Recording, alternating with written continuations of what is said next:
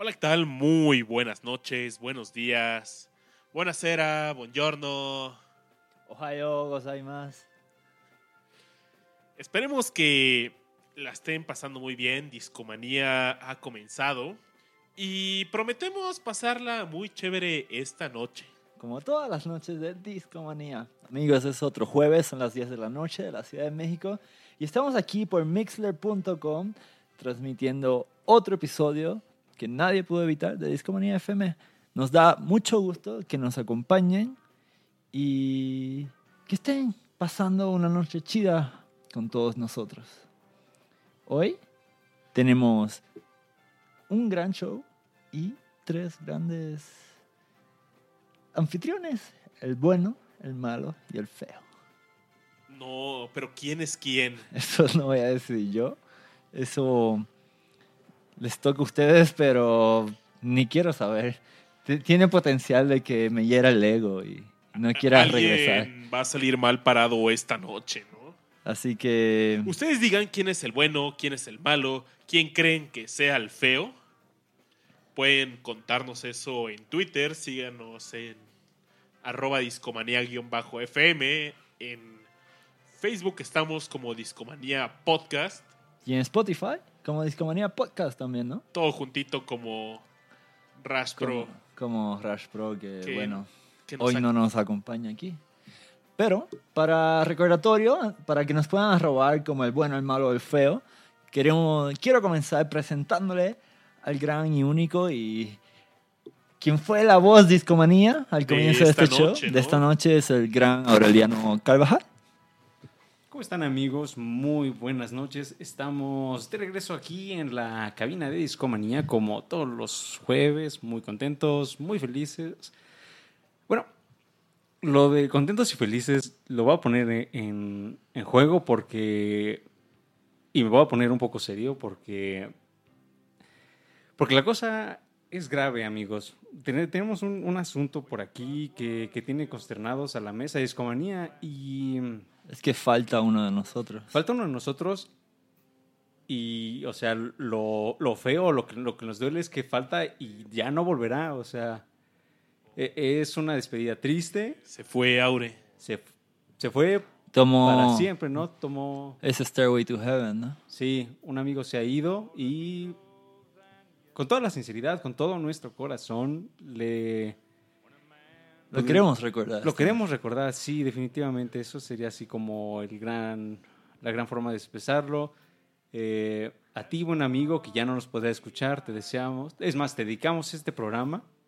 Todo este programa es para ti, mi buen amigo. Que, oye, esta persona, este ser más bien dicho, este ser vivo que falta esta noche en la cabina de discomanía, pues nos ha acompañado desde los primeros episodios. ¿Te acuerdas cómo daba vueltas y vueltas y vueltas? Se lo acaba, se lo mucho. Y pues yo, yo lo recuerdo justo como bien dices, Babis, eh, cuando todavía la cabina de discomanía estaba ubicada en otra sede, ¿no?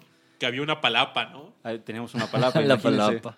Eh, y bueno, este, este compañero ahí estuvo. O sea, a él le tocó presenciar pues, la, la etapa inicial de discomanía. Y pues su partida definitivamente a- afectó moralmente al, al equipo. Eh, pero bueno, los mejores deseos a, a este buen amigo, del cual, pues, este, pues mucha fuerza, mucha fuerza. Descanse en paz. Creo Sí, sí, que debemos comenzar este programa con dedicando una primera canción, Sí, muy sí, sí. rápido, muy pronto y no romper hielo rápido porque El The Show Must Show Go must go on. Sí. the show must go on. Pues amigos, arrancamos con una canción y a este buen amigo, pues mucha fuerza a todos sus seres queridos y arriba y adelante. Vamos con esta rola.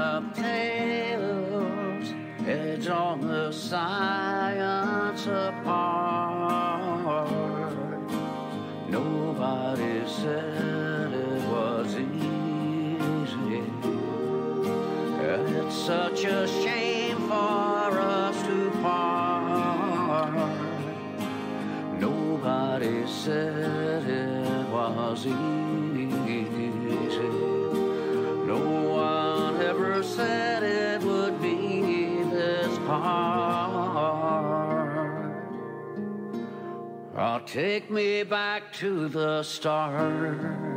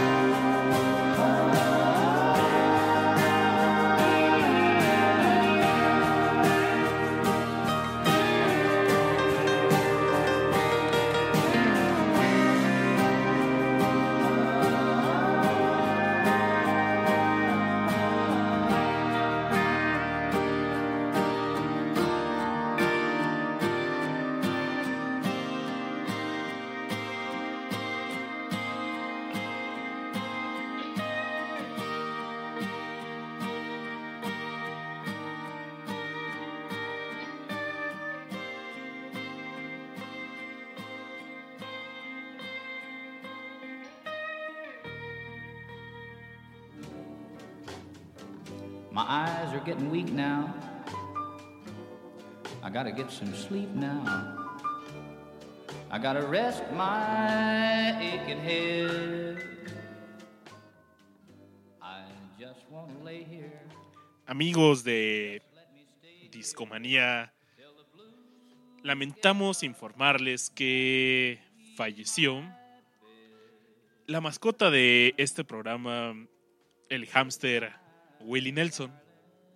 Y por eso decidimos esta noche dedicarle un especial al músico que le dio nombre a esta mascota. Y si algún día nos acompañan en el estudio de Discomanía, sabrán que el password del Wi-Fi es Willie Nelson.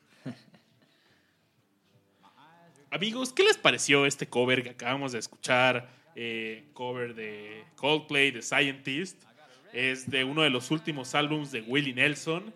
Y el álbum se llama Heroes, donde viene esta canción, vienen algunas otras colaboraciones interesantes, e inclusive con gente que pues me hubiera cuestionado mucho que colaborara con Willie Nelson. Hay raperos en, en este álbum y, y una colaboración increíble. Llegaremos en su momento a comentarla, pero Es un buen, es un buen disco. Yo lo estuve escuchando el día de ayer, creo que es de 2012, si no mal recuerdo. sí, sí, sí. Eh, y ya definitivamente muestra a un Willie Nelson pues maduro. Sereno, dirías, Sí, ya ha vivido. Ya, recorrido. ya ha recorrido, ya, ya había tenido muchas aventuras aquí y allá. En fin, vamos a contarles muchas cosas de, muchas cosas de las que vivió el buen Willie Nelson, quien definitivamente es un icono de la música country. Y aquí en Discomanía nunca habíamos tenido la oportunidad de dedicarle un espacio a este género y dijimos, bueno, aprovechando que el buen Willie Nelson, hamster, eh, se, se despidió de nosotros, pues, ¿por qué no también aprovechar y hablar un poco de este género que es bastante interesante y que sin duda tiene sus grandes exponentes, como el buen Willie Nelson, el músico? Y, ¿cómo empezamos? Esta historia ¿Cómo empezamos la, la historia del buen Willie? Él, él nació en 1933, en la etapa de la Gran Depresión, ¿no? Correcto, correcto, estrellita en la frente, Aure. Aquí ya sabes que estamos eh, siempre a las vivas. Lo- el problema con, con Willy desde su infancia fue que sus papás lo abandonaron, lo dejaron con, su, con sus abuelos, a él y, y a su hermana. Y su abuelo fue el que le dio una guitarra cuando tenía él Seis apenas... años. Ajá, seis años.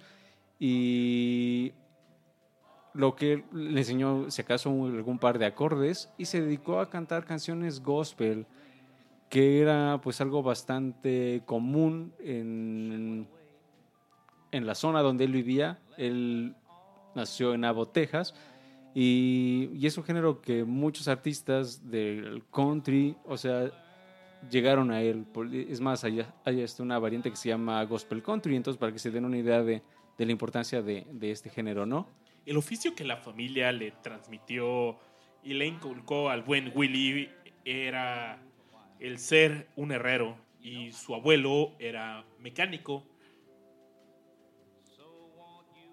Su madre, como tú lo decías, Aure, pronto los abandonó, su padre se casó de nuevo y se marchó. Willy y su hermana Bobby a cargo de los abuelos, los Nelsons, aprendieron a cantar en Arkansas eh, conjunto a su familia, se, en la iglesia, pues de ahí viene el gospel, ¿no? Sí, definitivamente. Eh, y pues como ya decíamos, era un movimiento bastante importante musicalmente en esta época. Pero la, la carrera de, de Willie es muy larga. Es decir, su primer disco, bueno, su primer, no disco, su primer grabación es del 56. O sea, para que se den una idea, pues desde cuándo lleva pues en el, en el medio, ¿no? Y lo interesante de todo es que además de, pues, de grabar música, eh, él trabajaba eh, en la radio. Y, Fue eh, jockey. Ajá. Y de hecho esto es, es bien importante porque cuando ya alcanza una etapa de fama, mucho de, mucho de lo que él ganaba lo aportó a, a las radiodifusoras públicas de Estados Unidos, que como saben son bastante importantes. Y, y Willy como tuvo experiencia pues trabajando la radio desde bastante joven, como que sí le tomó pues bastante cariño a, a estas radiodifusoras, ¿no? Entonces siempre él estuvo ahí, combinaba pues su trabajo como disc jockey, también cantaba, ¿no, Babis? Así es, así es. Pero hay, algo que nos saltamos ahora que parte de su niñez también, durante los veranos recogía algodón de los campos. Y recuerdas un documental que vimos de un gran músico, un lucero, Mm, sí. el buen B.B. King, pues tuvo la misma historia. Ajá.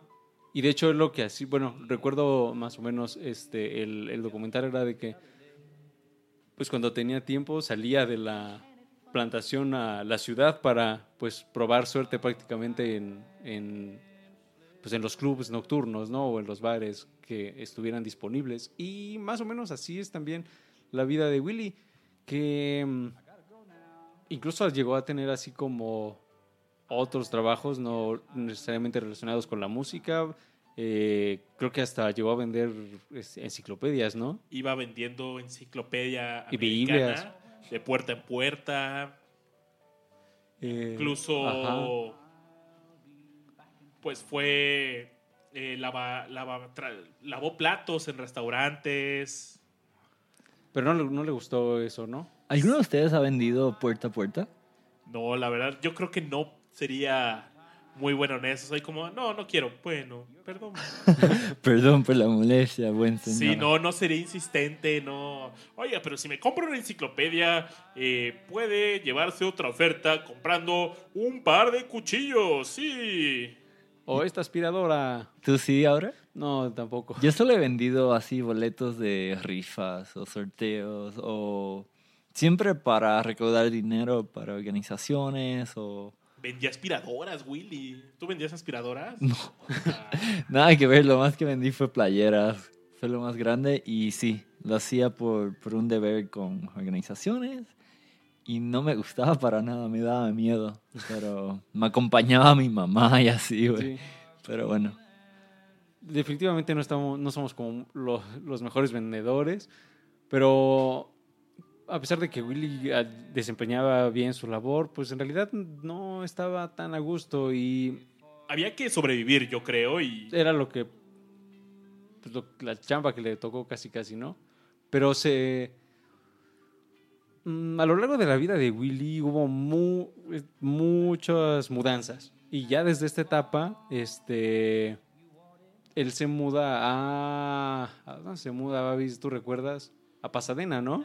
correcto. Rentó un apartamento muy cerca, pero antes de esto, Willy ya había grabado sus, primera, sus primeros singles. Ajá. Y gracias a estos singles que grabó, él lanza su primer álbum. Y este álbum contiene algunos covers, eh, un, trabajo bastante modesto, tradicional. eh, de hecho, si ven, me encanta analizar este disco desde la portada, porque si vemos esta portada, aparece un Willy peinadito, rasurado. Y no sé, eh, era 1956. Estaba chavo. Estaba chavos, eh, eh, perdón, era 1962. Su primer disco, ¿no? eh, correcto. El álbum se llama Then I Wrote, and Then I Wrote.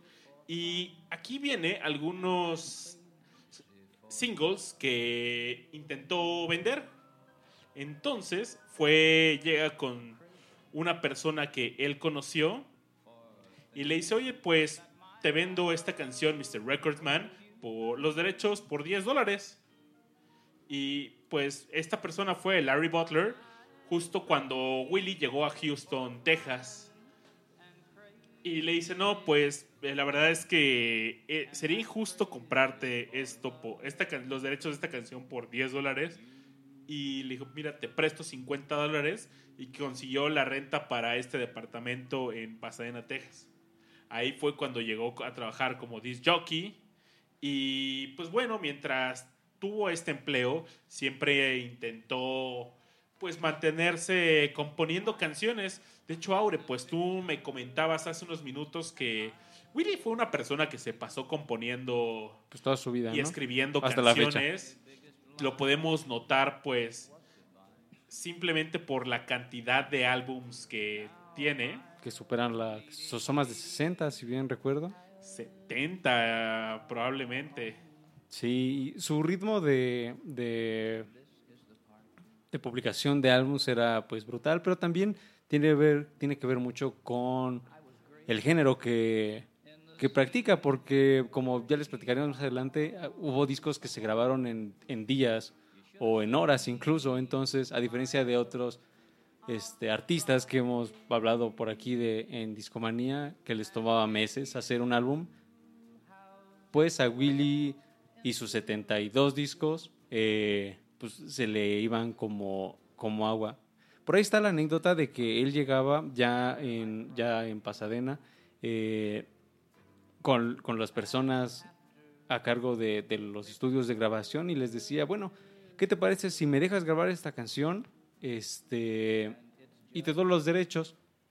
El cambalache, el cambalache. Exacto, y de hecho, tan es así que muchas de sus canciones se hicieron populares por otros artistas que ni siquiera tenían que, que ver con, con Willy en sí, ¿no? Sí, correcto, pues. De hecho, este álbum no tuvo un éxito.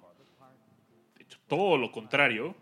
Y pues se puso a vender, se puso a bisnear con las canciones que él tenía derecho, porque había varios covers eh, en este álbum, pero los singles y otros músicos con los que empezó a colaborar Willy, pues hicieron fueron la chispa para detonar la carrera de Willy. También, pues, en ese momento estaba el famoso sonido de Nashville, eh, donde una ciudad donde la industria musical ya se había asentado y estaba muy fuerte y las reglas para producir un álbum eran estaban bien definidas, ¿no? Sí, eh, el, el sonido de Nashville, que es de hecho el sonido que marca la carrera de, de Willy en, en la primera década de, de cuando sacaba discos, pues, es decir, los 60s.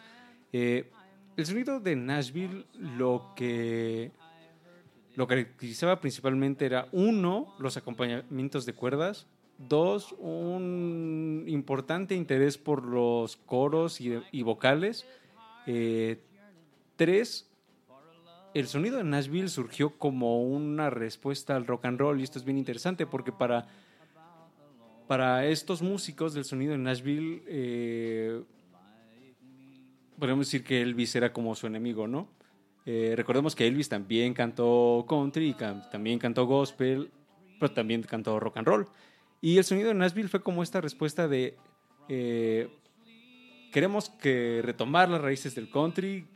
eh, Elvis ya las llevó a otro lado, eso del rock and roll no es lo nuestro, vamos a hacer este algo muy clásico y así se mantuvo durante toda esta década.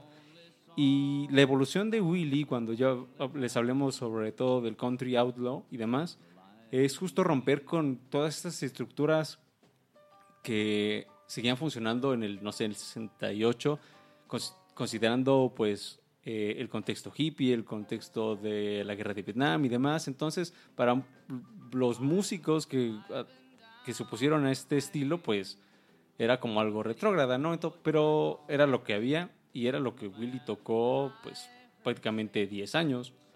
Mm, él, sus primeros discos fueron con Liberty Records, si bien recuerdo, y luego se pasa a RCA Victor, a quien recordarán por ese logo de... Un perrito con una con un fonógrafo, ¿no? un fonógrafo.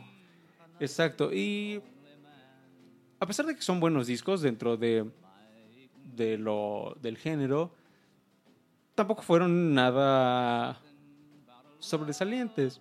O sea, sí lo posicionaron, digamos, como un artista importante dentro del, dentro del circuito Nashville, pero ninguno de ellos alcanzó un es más, no estuvieron cerca ni del top 5 de, de, de las listas de popularidad, ¿no? No, no, no, o sea, su fue poco a poco formando un nombre, pero lo que pasó con Willy es que conoció a muy buenos aliados y estos aliados creyeron en Willy y pues Willy no tenía cómo financiar su carrera y de una u otra forma logró hacer eso. Desde, no sé, productores, músicos que pues habían tenido un aumento y de repente pues vieron a Willy tocando en un bar, en un jam ahí y dijeron, ah, ¿sabes qué? Pues vamos a invertir en ti, vamos a grabar un single y mi aumento lo voy a poner en ti. Y les fue bastante bien, más gente... La carrera de Willy empezó con palomazos.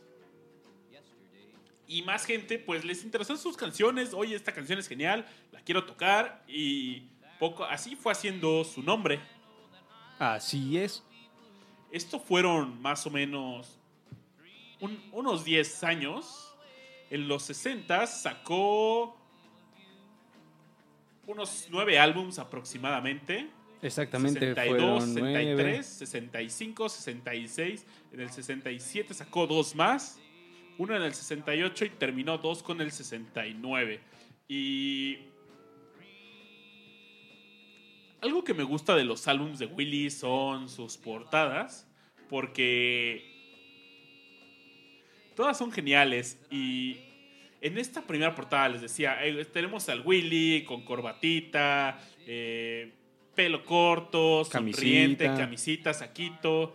En el segundo álbum, pues vamos viendo que sigue, sigue la misma tendencia, pero en el tercero, pues sale ya con un toque más country, que justamente se llama Country Willy, His Own Songs. Que es uno de sus mejores discos dentro de este periodo. Vale, vale la pena ahí destacarlo.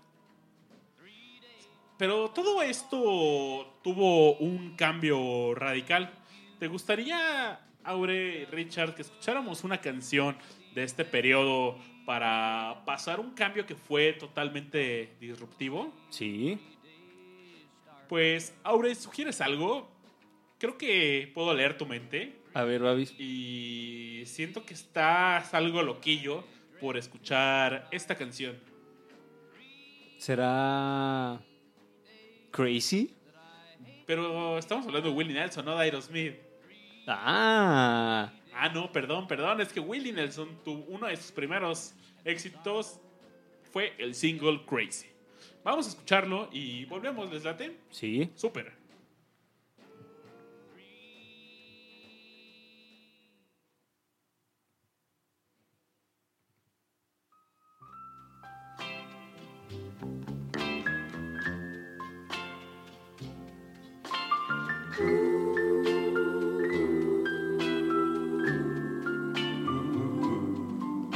I'm crazy. Crazy for feeling so lonely. I'm crazy. Crazy for feeling so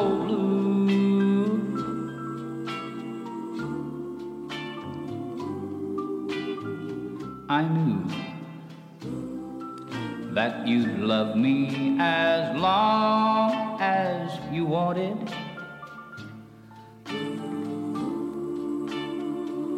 And then someday you'd leave me for somebody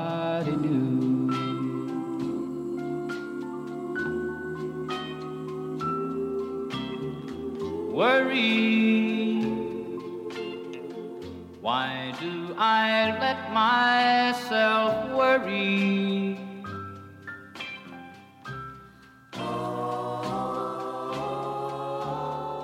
Wondering what in the world did I do?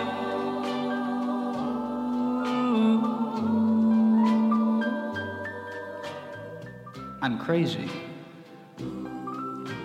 for thinking that my love could hold you.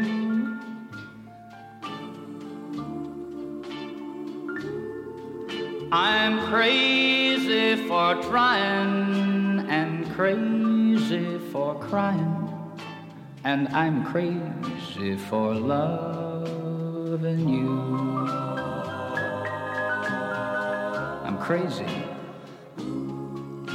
for thinking that my love could hold you.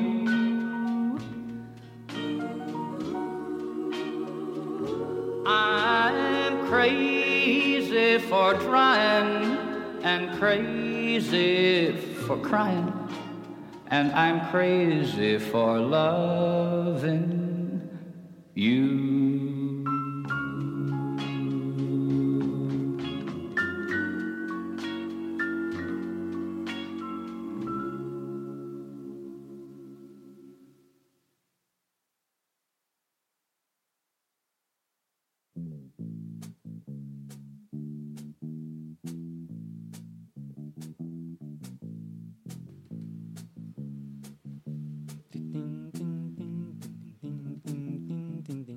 Para Willy en, ah, en la transición de los 60s a los 70s, pues no era la mejor.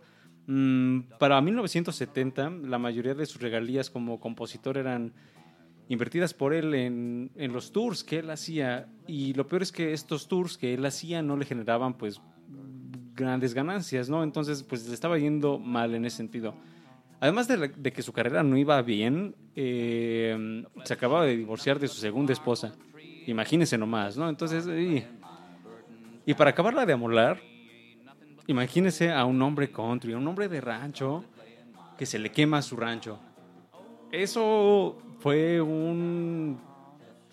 como un punto de quiebre, ¿no, Babis? Sí, a finales del 69, muy cercana a la Navidad, su, su casa En Tennessee. en Tennessee, a las afueras de Tennessee, se incendia. Él no estaba en la casa, le- eh, lo contactan por teléfono y le dicen, oye Willy, tu casa está en En fuego. llamas, ¿no? Entonces regresó a la casa, rescató su guitarra, que ya contaremos una anécdota de esta guitarra más adelante, pero pues toma su guitarra y algo más, Otras posesiones de valor. otras posesiones de valor para Willy en ese momento, solo una, para ser precisos, una onza de algo. ¿Ustedes se imaginarán? De la madre tierra. Lo tomó como una señal y yo tengo que salir de aquí. Y, Y se vámonos. fue. ¿A Vámonos dónde de se fue? Díganme, ustedes, ustedes lo saben. Se regresa a Texas, ¿no? Ajá, se fue Ajá. a Bandera. Y... ¿A Bandera o a Austin? A Austin. A Austin, Austin. sí, sí. Y de hecho, sí le gustó mucho ese cambio. Porque en Austin estaba ocurriendo una escena hippie.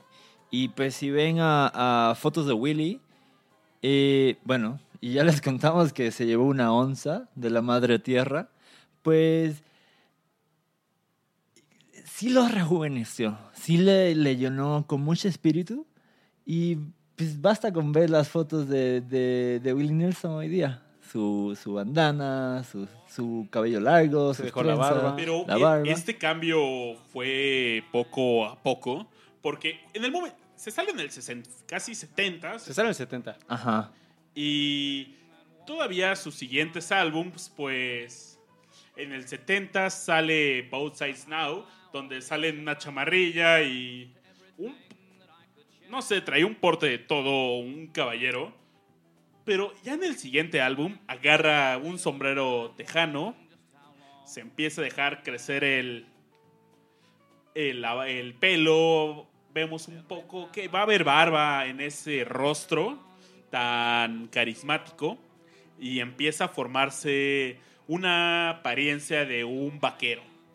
Exacto, y hagan la comparación, busquen su primer álbum y los álbums de los 70 y van a ver ese cambio. Pero regresando a, a Austin y a la escena, a esta escena hippie, pues había una escena de música psicodélica, pero su recinto principal, que era el Vulcan Gas Company, eh, esta- lo habían cerrado, ya, ya, se había ya no estaba más en Austin.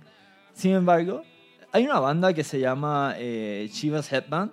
eh, deciden esto tiene que continuar y así van en búsqueda de otro venue y terminan comprando una, arma- una armería. Eh, pues como sabemos en Estados Unidos las armerías hay muchas, hay una cultura de, ¿no? De, de armas, Tener una arma en la familia, en, en casa. lo y- cual va a ser relevante, el- el- estas, estas armas en casa. Sí. Pero la compran, aunque era fea, era incómoda y la acústica era pésima, eh, era barata y sí, sí la podían comprar. Podríamos decir que esa fue básicamente pues la motivación, ¿no? Que era Ándale. barata y ya. Sí, pero pues cuando lo abren eh, se volvió un nido hippie. ¿Por qué? Porque se toleraba el consumo de marihuana.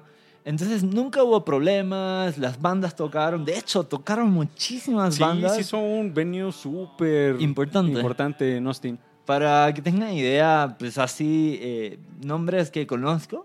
eh, The Clash, Elvis Costello, Captain Beefheart, ACDC, Blue Oyster Cult, eh, Stevie Ray, Ravi Shankar, eh, ahora. Ajá. Ahí estaba Stevie Ray Vaughan. Sí, Qué también. gran músico. Sí, Leonard Skinner, o sea, Frank Zappa, Bobby. Frank Zappa también estuvo por ahí. Eh, hubo, hubo de todo, eh, Janis Joplin. Entonces, o sea, sí- no acabo de mencionar a Janis Joplin, pero, pero el venue sí progresó. O sea, sí siguió creciendo, sí siguieron tocando muchas bandas eh, y muchas bandas que escuchamos. sí, Sí, el, fue un venue importante. el único problema de este venue es que por ahí eh, me tocó leer un poco sobre él. Duró poco. Y poco fueron, digamos, 10 años. Pero este periodo, digamos, sí fue una explosión para, para la zona. Y justo las personas que, que iban a este, a este recinto, pues eran completamente distintas a las que Willie estaba acostumbrado en la escena de Nashville. Y como bien decíamos, esto le, le- lo reanimó, pues. Eh, él tenía en el 72, dos años después de que se, se mudara y que empezara a, pues, a convivir con esta escena, eh, él seguía pues, su contrato con RCA y al final no la pasaron bastante bien porque eh, los de RCA básicamente lo amenazaron sutilmente de que volviera a firmar su contrato o si no, no iban a publicar nada, ¿no? Entonces él dice, ¿saben qué? Me retiro de la música y de hecho se tomó un hiatus de quizá un año posiblemente y hubo un, otro problema. Él lanza un disco que se llamó Yesterday Wine, que es uno de los primeros discos conceptuales de, en, country y a pesar de que la crítica lo recibió muy bien, no vendió nada.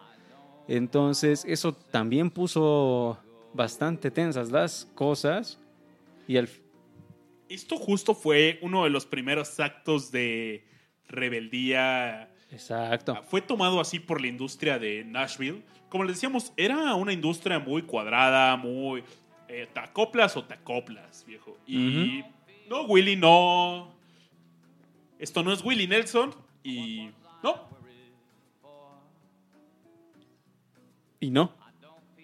Ah, al final Willy cancela el contrato, le dice, ¿sabes qué? Pues ya me vale que no, que no publiques canciones, yo no quiero estar trabajando contigo, RCA. Eh, y va a firmar con Atlantic Records. Y lo mejor es que también forma en esta etapa un- una banda de acompañamiento que se llamaba The Family. Con- es más, si ustedes buscan los discos, la discografía de Willie Nelson, hay muchos, bueno, no muchos, pero sí varios en donde dice Willie Nelson and the Family. De hecho, si ustedes entran ahorita a su sitio, el logotipo que verán es Willie Nelson and Family. Y el Family no, no es en vano porque su hermana Bonnie. ¿Sí era Bonnie? Bonnie. Bonnie. Bobby. Sí, Bobby. Bobby. Bobby, Bobby, Bobby. Se integró a esta banda de acompañamiento y a partir de un disco bien interesante que se llama Shotgun Willie, The Family empieza a colaborar con él. Déjenme decirles que este álbum de Shotgun Willie es de mis favoritos. Empezamos por la portada porque Está eh, bien padre. es la primera portada donde ya es Willie Siendo Willie. siendo, Wi- siendo el Willie Nelson que conocemos, que hemos visto en películas, que hemos visto en la televisión, que hemos visto en distintos... Hasta en Los Simpsons. Hasta en Los Simpsons ahora. Y en la portada aparece una escopeta donde en los dos, eh, una escopeta que apunta hacia ti si tú ves el disco y ves a Willy con una Sonrisa. sonrisa Pero no ves a- de cachete a cachete. Pero es que no sé Son si- dos Willys. Son dos Willys, uno en cada cañón de la escopeta. Ajá. Pero es que a mí lo que me sorprende de la portada, no sé si me intimida que tenga una escopeta apuntándome, pero ves la sonrisa de Willy y sientes confianza. También ¿no? sonríes, ¿no? Sonríes y le, regresas la sonrisa a Willy al ver este. Amigos, por favor, eh, tómense un tiempo para buscar la portada de este álbum Shotgun Willy. Y con este álbum cambia Cambia todo. super, su. Ya es vaquero Willy. Ya es. Willy Nelson. Ya es Willie Nelson. Y se, como bien dice Babis, eh, aquí surge algo que se va a llamar el movimiento Outlaw, que traducido sería como el movimiento forajido eh, en, en la música country. Gente que estaba fuera de la norma. Eh, pues como los vaqueros, pues, ¿no? Así que iban a caballos solitarios en el en medio del horizonte. Y ¿Sabes qué pasaba también? ¿Qué pasaba? Cuando este momento llega en Nashville, pues alguien se entera de que. de qué es lo que está pasando con Willie Nelson. Y le dicen, oigan, ¿qué creen? El otro día, pues fui a Austin y pues me enteré que Willie. Pues, ¿qué creen de qué pasó con Willie? Pues. Pues ya tiene una banda. Y también tiene una barba. Así como, ¿cómo cambió tanto en tan pocos años? Pero no sabían que le había tocado convivir con los hippies y los hippies, amigos, son de temer. Malditos hippies. O benditos. O benditos. Pues entre una cosa y otra, queremos ponerles una canción. La canción se llama Whiskey River, que es justamente de este álbum.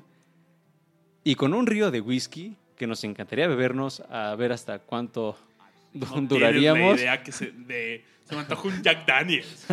Río de whisky. Bueno, Willie Nelson se quería beber un río de whisky y vamos a ver cómo le fue en esta canción.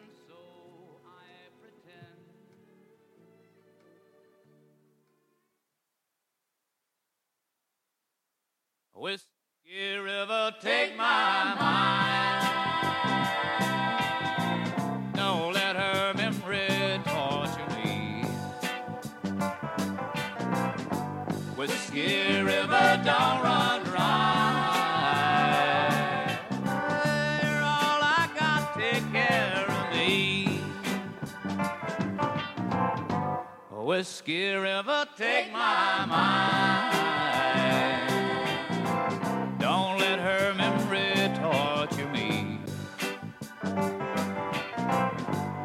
Whiskey River, don't run dry. You're all I've got, take care of me.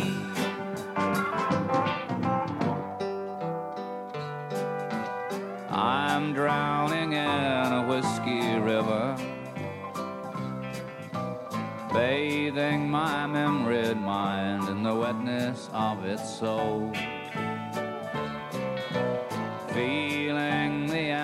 Amber current flowing from my mind, and leaving heart you left so cold. Whiskey River, take my mind.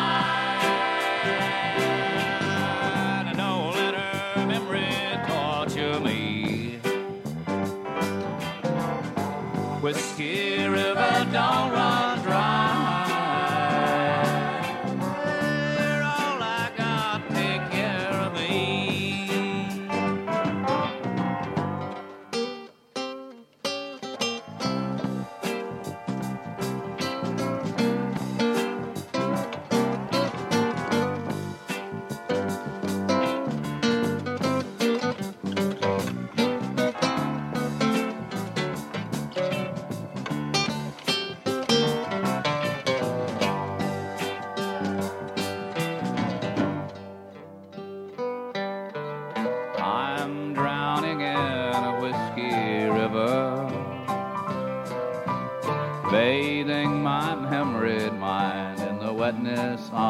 of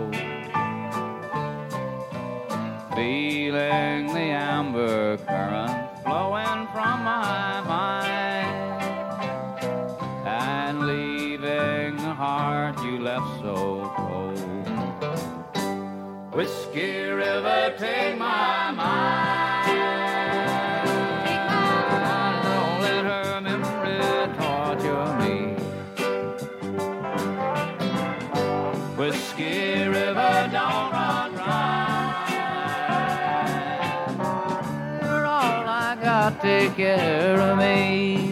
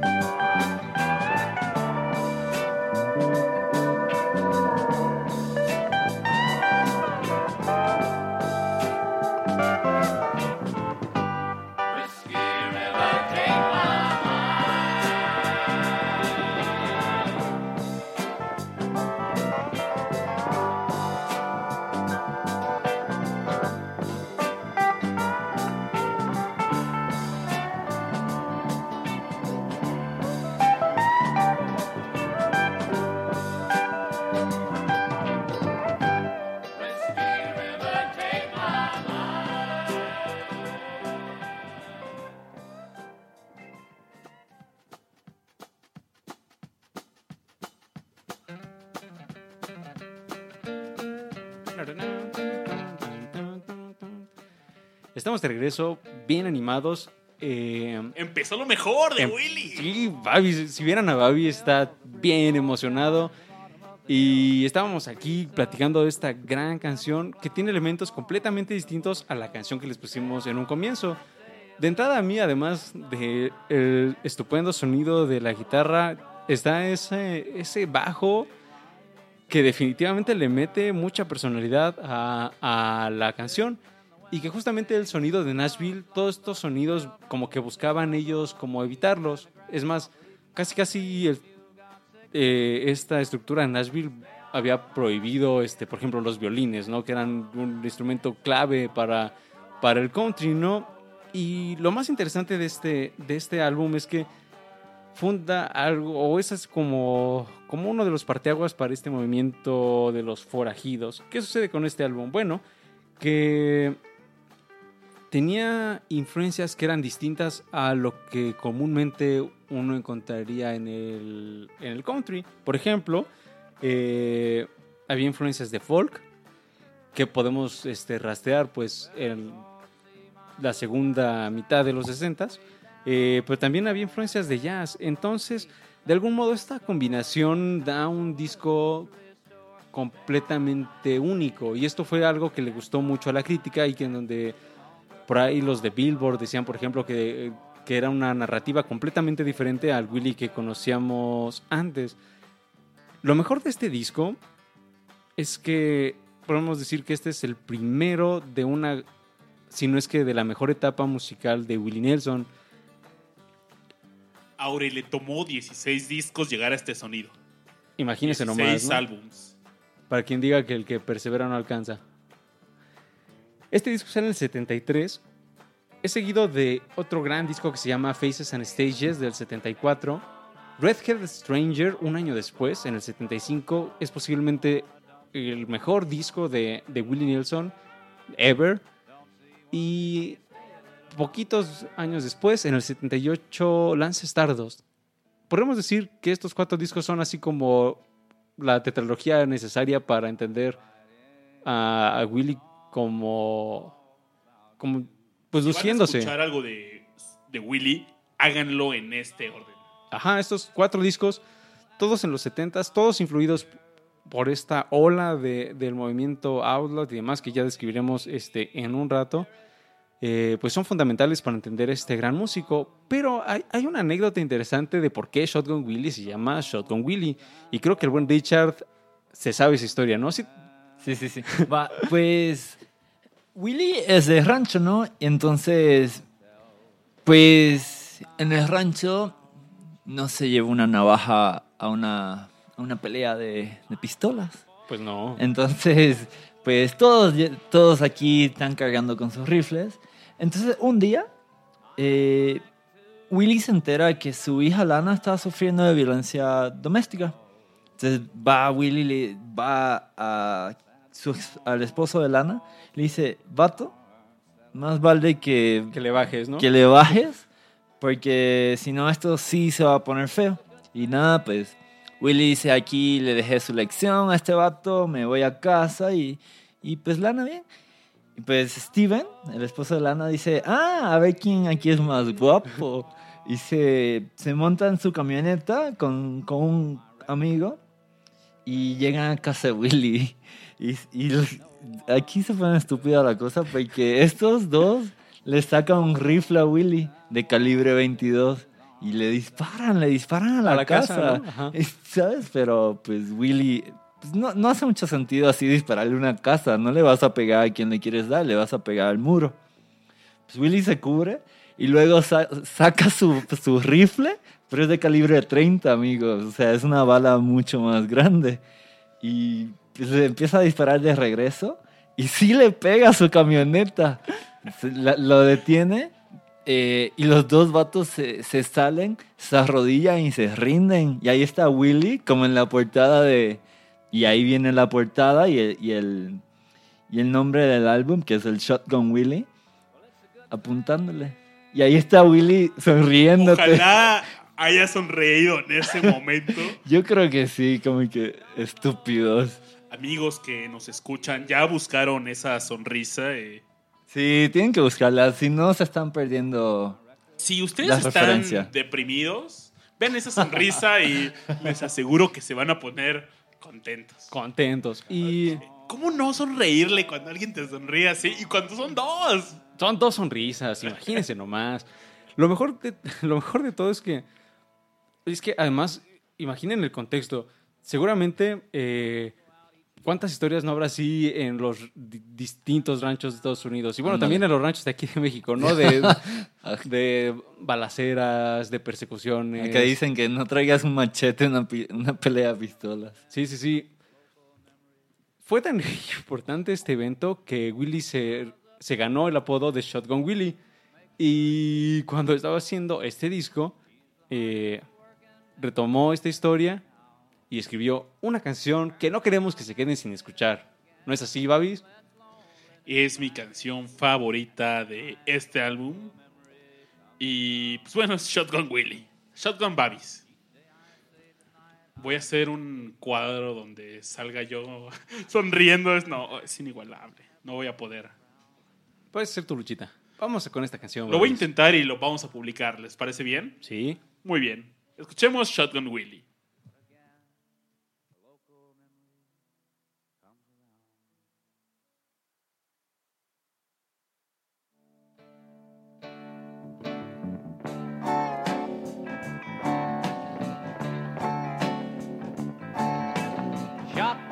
Willie sits around in his underwear,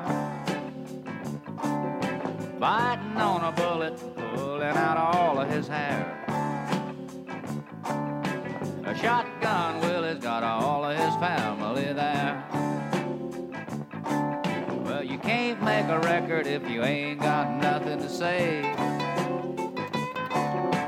You can't make a record if you ain't got nothing to say. Music if you don't know nothing to play.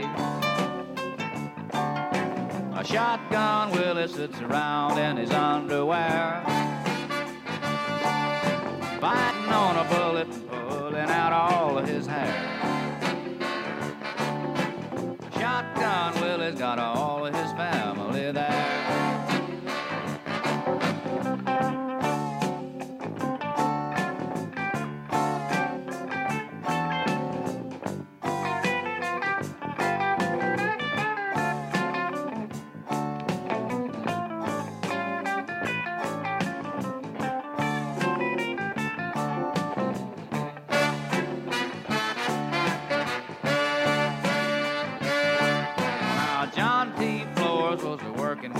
Klux Klan.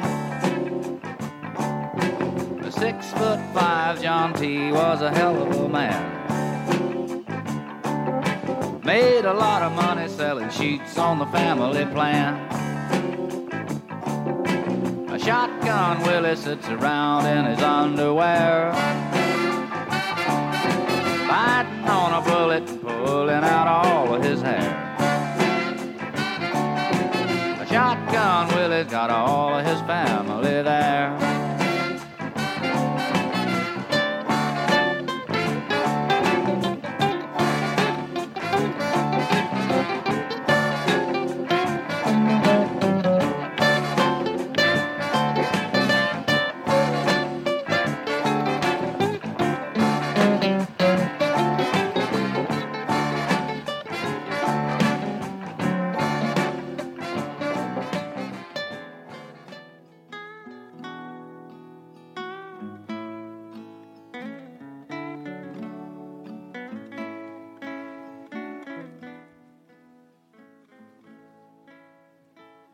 Exactamente qué era este, este movimiento de los forajidos. Bueno, tiene sus raíces principalmente en tres géneros, el honky tonk, el rockabilly y el rock. El término hay distintas eh, teorías de cómo surgió. Una de ellas y la que más este, credibilidad tiene es que viene de una canción que se llamó, se llama más bien Ladies Love Outlaws, la cual fue interpretada por Waylon Jennings, esto en el 72. Pero hay un momento crucial, ¿no, Babis? Que, que definiría a este, a este movimiento, que fue mm, cuando Waylon Jennings les dice a, sus, a su compañía eh, disquera que él quiere producir sus propios álbumes. Esto, combinado con lo que les platicábamos hace rato de que Willy le dice a RCA, yo también ya voy a romper contrato, eh, fue como un fue como una inspiración para el resto de la escena country de esta de esta parte de Estados Unidos porque se dieron cuenta de que podían controlar sus producciones y podrían podían decidir este sobre sus álbums que era algo que tristemente por ejemplo en la escena de Nashville no sucedía Mm, por ahí el, historiador Michael Straisgott decía que, que estos dos músicos, Waylon Jennings y Willie Nelson, que además terminaron siendo grandes amigos, eh, se convirtieron en forajidos porque obtuvieron su derecho de grabar como ellos querían. Y eso era difícil. eh, La gente, eso estaba metiendo mucho ruido en Nashville. eh, no sé, no les gustaba que se les estuviera alborotando el gallinero. Tan es así que, que el sonido en Nashville luego mutó a llamarse Countrypolitan. Y actualmente, bueno, sí, obviamente siguió avanzando este, este estilo de Nashville, no, no murió. Eh, actualmente simplemente se le conoce como pop country. Eh, es, podríamos decir, la variante de country como más melosa, que sigue sonando en infinidad de estaciones de radio y demás, sigue siendo bastante popular, pero que en este punto sí se encontró como con un estilo que estaba también recibiendo importantes reflectores. Hay un estilo más de- del country que quisiera mencionar así rápidamente, que es el, el sonido de Bakersfield. El sonido de Bakersfield, eh, a diferencia del sonido de Nashville, que buscaba evitar el rock, el sonido de Bakers, Bakersfield eh, abrazó al rock. Y gracias a este sonido es que tenemos a bandas como The Flying Burrito Brothers, que era, que era country psicodélico. Entonces, imagínense, eh, pues, qué, qué diferencia podía haber con el sonido de Nashville, que buscaba ser como trampulcro y demás, ¿no? Eh, bandas incluso como Creedence Clearwater eran, son herederos de este sonido de Baker- Bakersfield. Disculpen porque no sepa pronunciar. Eh, el asunto con este, con este estilo es que lo que bus- si Nashville decía, no, no queremos muchas guitarras, Bakersfield decía, queremos muchas guitarras y vamos a hacer solos de 5 minutos, de 10 minutos. Y justo es, este es un rasgo muy característico de este tipo de country. Suena como un precursor al Southern Rock. Exactamente. Eh, y de hecho, pues todo este sonido que también podemos decir que tuvo pues influencia del, del bluegrass es esta amalgama bien interesante y era otra, otra variante del country que, que vale la pena mencionar. Mm, los músicos principales de, del- volviendo al tema de los forajidos, eh, los músicos, principales eh, eran Waylon Jennings, que ya les mencionamos un poco de lo que hizo eh, al romper con, bueno, no romper, sino al decidir que él iba tener el control de sus grabaciones, Willie Nelson, Jessie Coulter, que además luego fue esposa de Waylon Jennings, y Tom Paul Glasser. Tan es así y tal es la importancia de estos músicos que en el 76 se lanza un disco compilatorio que se llamó Wanted The Outlaws, mm, que es el primer disco country en la historia de recibir un certificado platino, lo cual es pues bastante notorio y que posicionó a estos cuatro músicos en la escena del country a tal grado que uno si ojea las revistas de la época podría encontrarse con, portadas en donde salía Willie Nelson y le ponían así como The King of the Country. Eh, o sea, era, eran como los hombres principales, pero también estaban otros, otros grandes músicos como Chris Christopherson, por ejemplo, o como el, o como el mismo Johnny Cash, que aunque él estaba, él estuvo, digamos, en este periodo en Arkansas y en Tennessee, e incluso este eh, grabó, can- bueno, escribió algo- canciones grabó- en prisión, ¿no? Exacto, hay un álbum muy popular de él, At Folsom Prison y a San Quentin. Estos álbums llegaron con Johnny Cash después de un declive en su carrera y, lo re- y le dieron vitalidad de nuevo. Aprovechando este movimiento, ¿no? Así es, mi estimado Aure. Tan, es, eso es bien interesante porque luego, ya les contaremos quizás esta, esta anécdota, eh, Chris Christopherson, Waylon Jennings, Willie Nelson y el mismo Johnny Cash, este, pues se conjugaron en una super banda, ¿no, Babis? Un supergrupo del country, Que se llamó, ¿cómo se llaman? The Highwaymen. The Highwayman, que, men, que creo que su primer disco es en los 80s y o en los 90s. Tuvieron 10 Tuvieron- años de carrera. Según yo, solo tienen tres álbums. Sí. Eh, Highwayman 1, el 2 y On the Road Goes, the Road Goes On Forever. Pero bueno, definitivamente es- esta formación y sobre todo el, Asusta, ¿eh? ¿no? Esa formación Sí. y la verdad es que puro capo. de los, los grandes de, del country estaban aquí. ¿Sabes? Eh, me impresiona. Siento a Johnny Cash un poco fuera de esta fórmula. Porque su estilo es muy distinto, ¿no? Sí. Pero la verdad es que es. Trae un buen contraste musicalmente hablando. Y. Pues, es que también es, es lo interesante, ¿no? Porque mientras, eh, por ejemplo, este Willie y Jennings incluso grabaron varios discos juntos antes de que se formaran. Es, más, hay un disco que se llama, creo que Willie and... Hay dos. Hay, está el uno Waylon y, and Willie, Y el Waylon and Willie 2. Dos, exacto. Y que fueron además discos muy populares y con grandes ventas para ambos, ambos músicos. Y que ya era casi como la prueba de que, bueno, nosotros podemos controlar nuestras producciones. Es más, vamos a sacar un disco juntos. Y resultó todo un éxito. El disco más importante de Willie es el Red Head Stranger. Y vino después de Phases and Stages, que, trajo un, un, elemento muy importante que, es, que ayudaría a la creación de Red Head Strangers. Faces and Stages es el segundo intento de Willie por hacer un álbum conceptual. Eh, recordemos que Yesterday One había sido un fracaso comercial.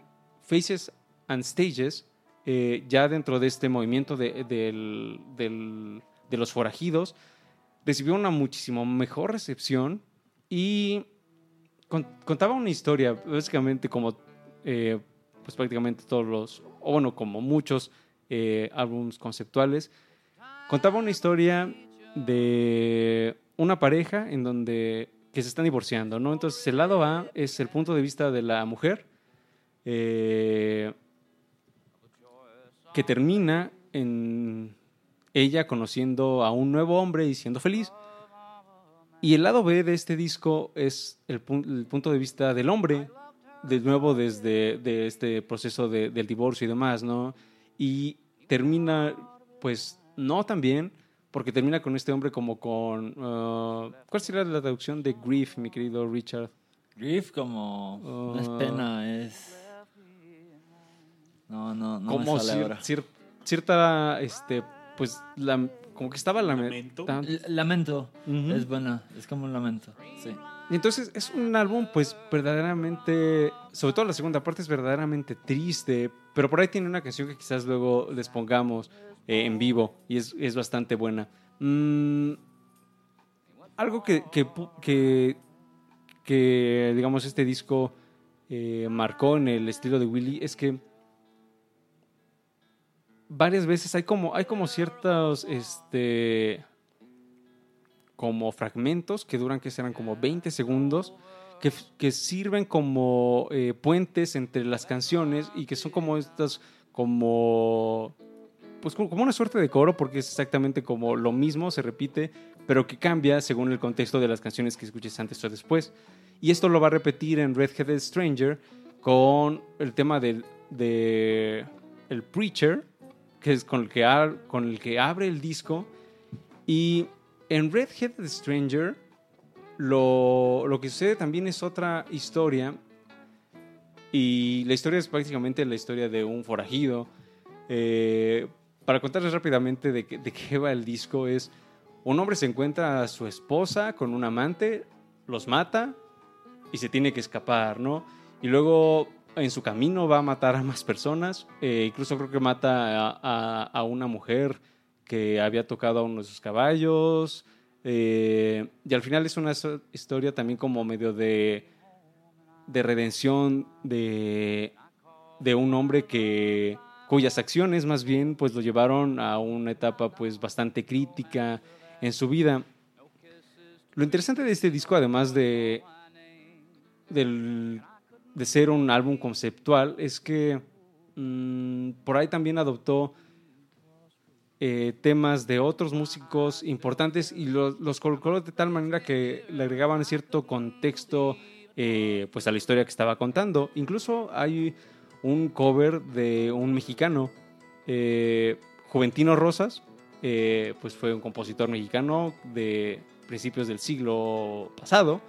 Ah, y Willy le hace un cover al, al tema Over the, Waves. En general el disco es estupendo. Definitivamente marca toda esa esencia del, del movimiento de los forajidos. Y, y tiene un estilo como mm, muy, muy sincero. Cuando uno escucha las canciones de este disco, verdaderamente, cuando son canciones de pena, verdaderamente Willy te logra transmitir esa pena. Y cuando son canciones movidas, verdaderamente te pone pues a mover los pies. Entonces, eh, tan es así que, que la, la crítica lo recibe de gran manera. Ah, lo consideran como el álbum principal del movimiento forajido y todo el mundo lo va a celebrar. Es un gran disco que además les recomendamos este, pues bastante, ¿no? La cosa aquí es que la gente que cuando se pregunta cuál es el mejor disco de Willie Nelson dice, ¿es este o el que sigue? Porque el que sigue también es, es una joya. El que sigue es, eh, a pesar de que no, no vino en el, en el 76, que vendría siendo así como el año que le correspondería, el disco sale en el 78 y se llama Stardust. ¿Qué lo hace especial? Bueno, que el productor es nada más y nada menos que Booker T. Jones, a quien muchos quizás recuerden por ser este, pues, este estupendo tecladista que además nos brindó grandes canciones en la época de los 60, ¿no? Entonces, Este disco también se llenó de premios, alcanzó Sí. platino y le, le fue súper bien tanto en la crítica como en recepción. Las ventas estuvieron por las nubes, también alcanzó platino. Y el sonido de Booker T eh, es bien interesante porque es, ima- im- imagínense que están escuchando country, pero de pronto hay algo de rhythm and blues o un poco de este pues sonido característico de, de Booker T, ¿no? Y el resultado es, bueno, a mí en lo particular me encanta. Hay una canción que no sé si Babis me, me vaya a dar permiso de, de que, de, de que pongamos. Estoy viendo a Babis con ojos de, de por favor. Babis No. dice que no. no, no te puedo decir que no, te puedo sonreír como Willy. Me sonríe como Willy. Más o menos así, con ese sonido. Eh, la canción se llama Blue Skies. Y es que es- se las quiero poner para que se den cuenta de cómo puede ser esta fusión de Booker T y de Willie, que además es bien interesante porque Booker era vecino de Willie, entonces eh, en un momento de coincidencia y como muchas cosas en la vida de Willie Nelson, eh, pues coincidieron en Malibú, bueno, coincidieron en Malibú y le, dice este Willie, oye, eh, no, hazme el paro, ¿no? Con esta, con esta canción, me encantaría que este que, me ayudara a hacer el arreglo. La canción era Moonlight in Vermont. Y la conexión fue tal que terminó este Booker T produciendo todo el álbum.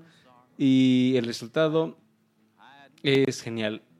Eh, es un poco más pop, pero definitivamente vale mucho la pena. Vamos a escuchar Blue Skies para que se den idea de qué, fue lo que hicieron juntos estos dos grandes músicos.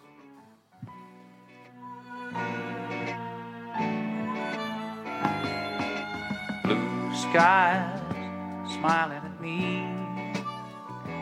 Nothing but blue skies do I see. Bluebirds singing a song. Nothing but blue skies from now on. I never saw the sun shining so bright. Never saw things going so right. Noticing the days hurrying by.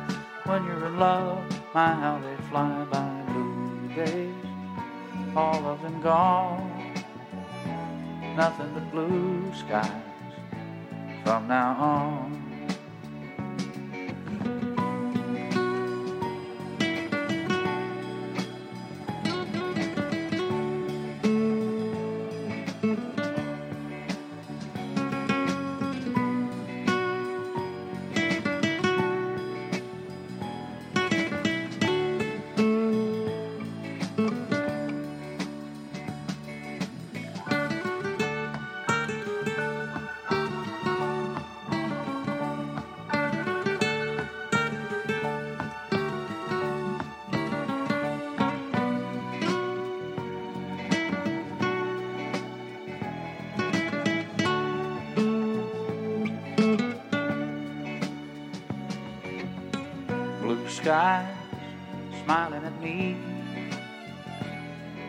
Blue skies do I see.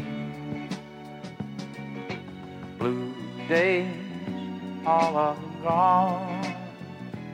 Nothing but blue skies from now on.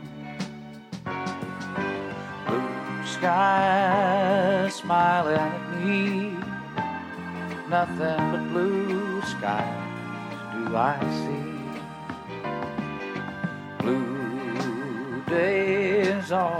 Gone. Nothing but blue skies from now on. Blue skies smiling at me. nothing but blue skies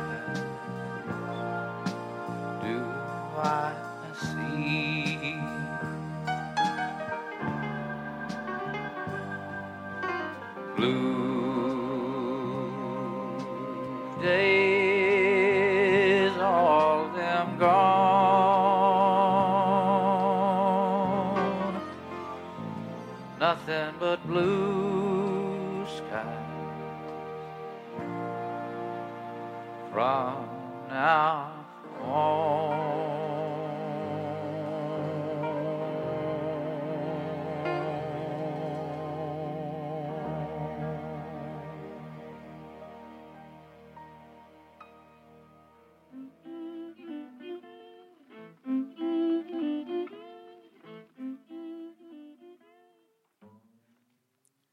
¿Qué les pareció la canción que acabamos de escuchar?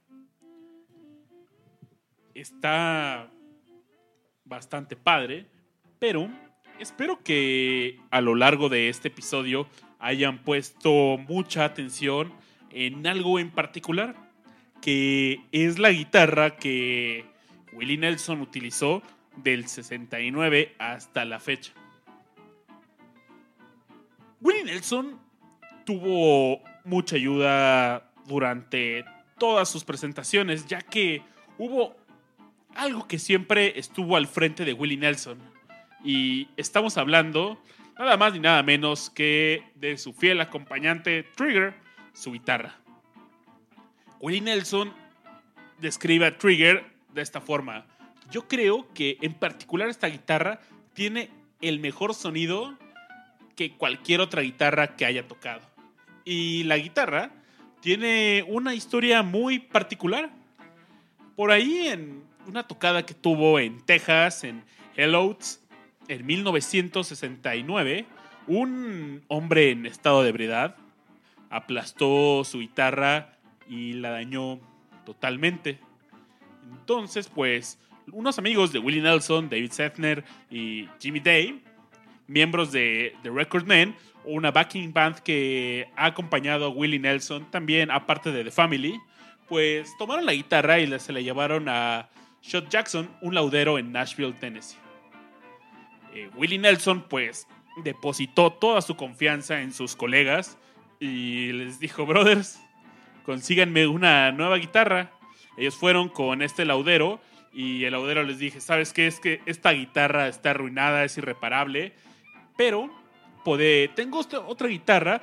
En ese entonces estaba saliendo una marca nueva eh, y llega la... eh, es una marca que se llama Martin Guitars y en particular eh, Tr- Trigger es el modelo N20 de una guitarra clásica con cuerdas de nylon y tiene un toque muy particular porque es de una madera de no recuerdo el nombre de esta madera es algo de Es, eh, creo- jacaranda de Brasil Ándale. y esta jacaranda de Brasil hoy está amenazada esta especie de árboles y bueno, no pueden hacer más instrumentos de con esta madera.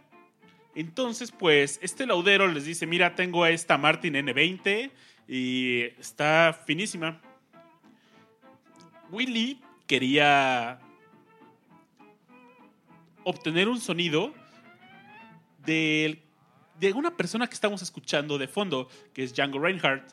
Él tiene este toque gitanoso, un jazz muy particular. Jazz manouche es como, como se le conoce a este, a este tipo de jazz. Y por eso justamente les mencionábamos hace rato que, el sonido de Willy se hizo tan especial en, en los 70s, porque esta inspiración de jazz definitivamente eh, pues moldeó la forma en que él tocaría sus solos.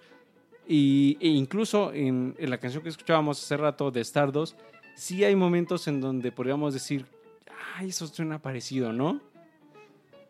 Krieger fue el acompañante ideal para la vida y carrera de Willie Nelson porque le permitió llegar a este sonido, al sonido que él quiso, vaya. Y pues bueno, la verdad es que no es solamente una Martin N20 cualquiera, sino Willie le dijo a su laudero de confianza, oye, pues hagamos algo de la guitarra que tenía anteriormente, toma el puente y colócaselo a esta guitarra. Entonces le dio un sonido pues muy particular. Eh, la guitarra le costó 750 dólares. Es mucho dinero considerando que fue en los 60. Fue en los 60. De hecho, Willy pues se sorprendió. Hay una entrevista muy buena, se llama eh, eh, La historia de Trigger. Es un reportaje de la revista Rolling Stone, se los recomiendo. Se los, pa- se los pondremos en la página de Discomanía y ellos les contarán esta historia un poco mejor que lo hacemos nosotros, pero no con la misma carisma No con nuestra sonrisa. no con esa sonrisa. Pero bueno, pues compra su guitarra, 750 dólares. Eh, Willy pues le pregunta al laudero, oye, ¿y 750 dólares lo vale? Y sí, sí lo vale. Sí, Entonces, pues aparte todo esto lo hizo a distancia. Willy nunca hizo, el- no, no veía la guitarra hasta que sus amigos la regresaron. Y bueno, una vez que llegó a Willy, pues se enamoró de esta guitarra y nunca la cambió. El nombre es muy peculiar. Se llama Trigger, en español sería gatillo. Y el nombre viene de el caballo de Roy Rogers, el rey del country. Él tenía su fiel caballo Trigger y de ahí llegó el nombre.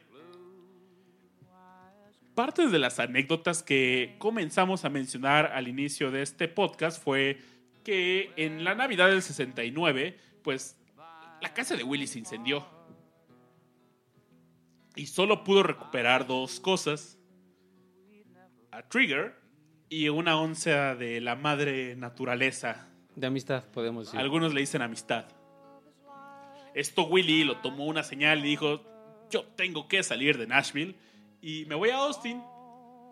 Creo que Trigger le, le dio esta señal y vámonos. Y gracias al sonido de esta guitarra, logró cambiar su apariencia, su estilo, su música. Formó a Willie al Willie Nelson que conocimos. Pero técnicamente la guitarra tenía otras cualidades. La Martin N20 tenía. podía ser amplificada. Y esto le permitió a Willie tocar en espacios abiertos, en auditorios.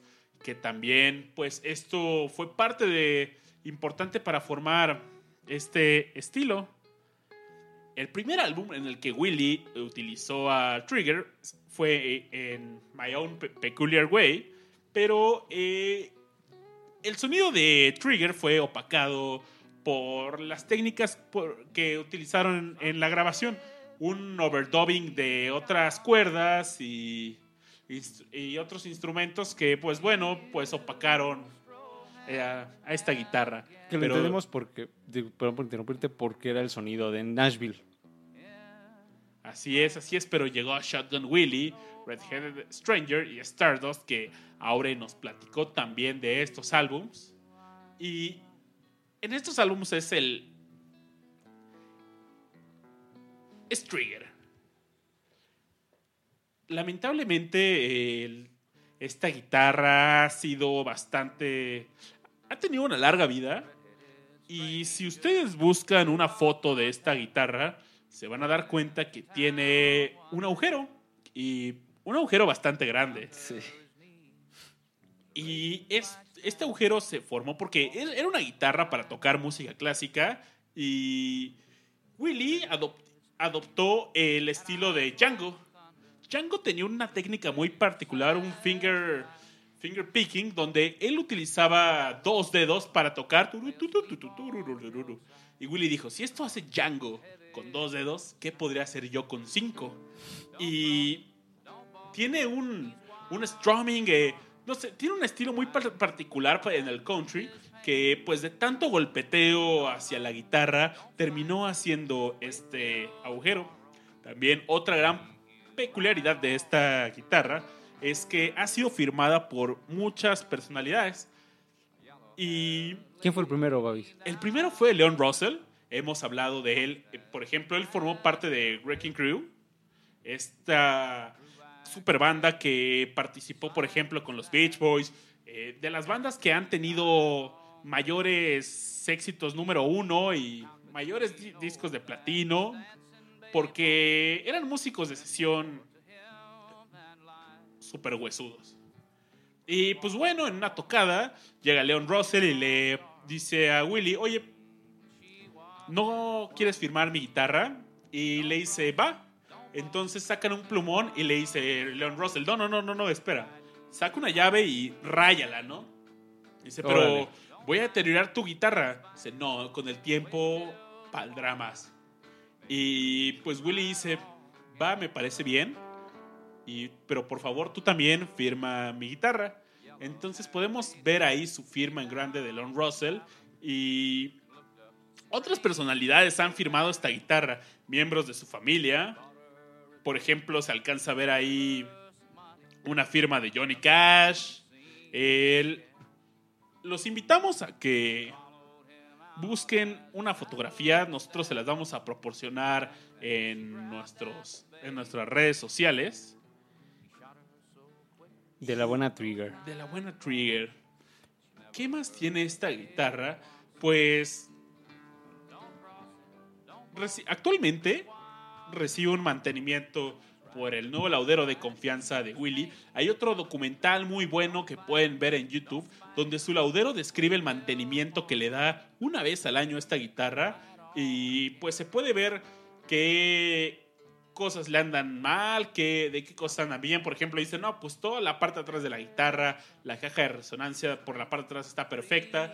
Describe el estado de este agujero. Y Willy tiene una frase, le dijo a su laudero, pues manténla... Keep it going. Mientras ella siga, yo seguiré. De hecho, una, hubo un tiempo que Willy se puso en serios problemas con eh, Hacienda de Estados Unidos. Debía 32 millones de dólares. Y le empezaron a incautar muchas de sus propiedades y a venderlas en, en subastas.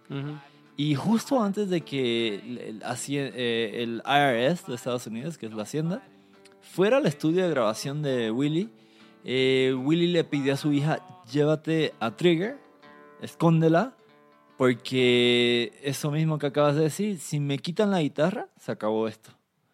Así de importante es la guitarra de Willy. ¿no? Si algo le pasa a esa guitarra, su carrera Ahí la va a acabar. ahí La terminará. Y a su laudero tiene prohibido hacerle cualquier mantenimiento correctivo.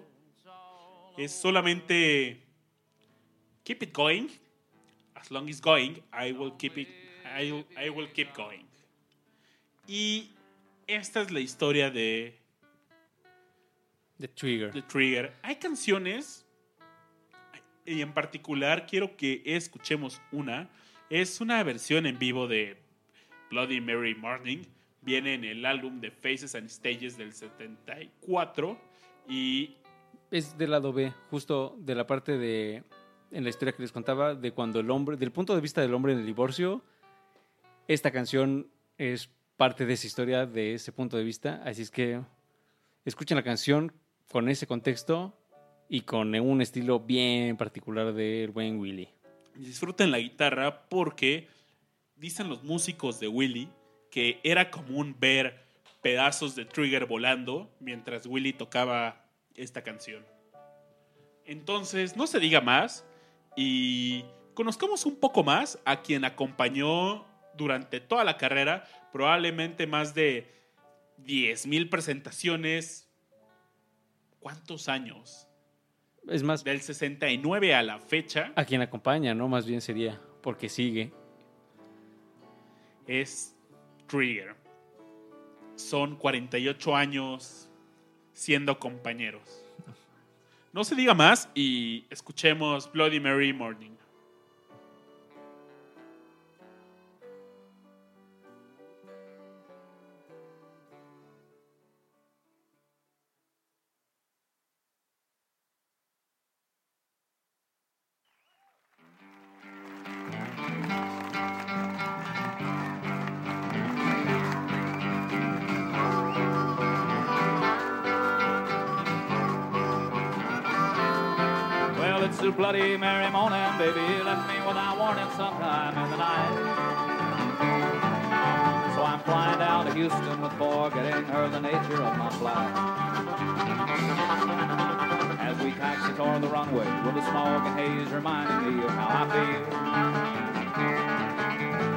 Country boy who's learning that the pitfalls of the city are extremely real. All the nightlife and the parties, the temptation and deceit, the order of the day. Well, it's a bloody merry morning, cause I'm leaving baby somewhere LA. It's a bloody merry morning, baby left me without warning sometime in the night. Flying down to Houston with forgetting her the nature of my flight.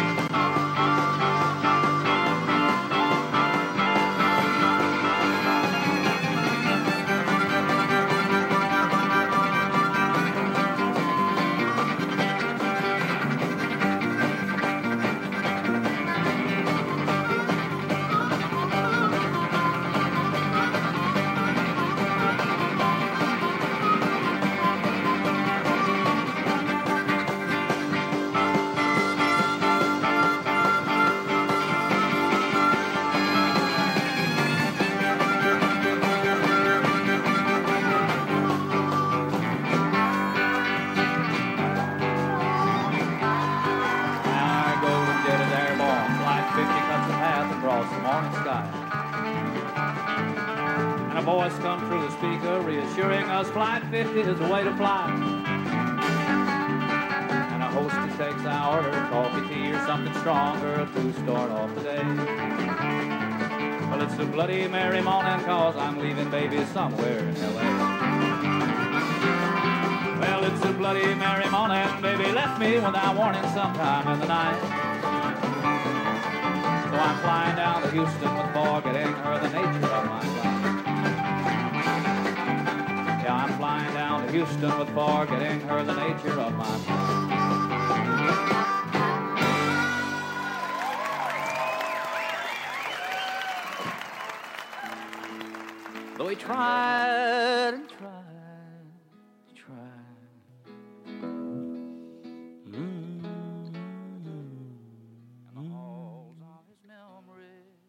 Qué tranquilidad después de escuchar esta increíble interpretación donde seguramente voló alguna parte de Trigger. Gran interpretación de una gran canción, de un gran álbum, de un gran músico. ¿Qué será de Trigger después de Willie Nelson? Mm, quizás vaya al museo. No sé, no me gustaría eso, ¿no? Que ¿Quién la tiene que heredar? ¿Alguno de sus siete hijos? No, no sé. No, no los conozco. No sé quiénes son.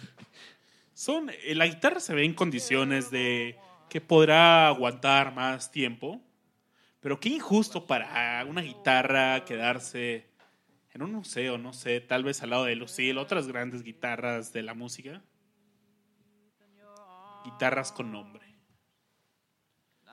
Oigan amigos, ¿qué les ha parecido a este punto la carrera de Willie Nelson?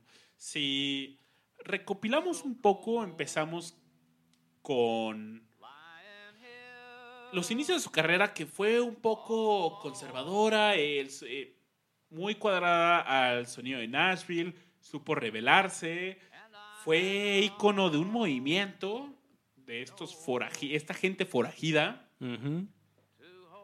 y se volvió un ícono del country y de outlaw. Conoció a grandes músicos, colaboró con grandes músicos. Como músico triunfó.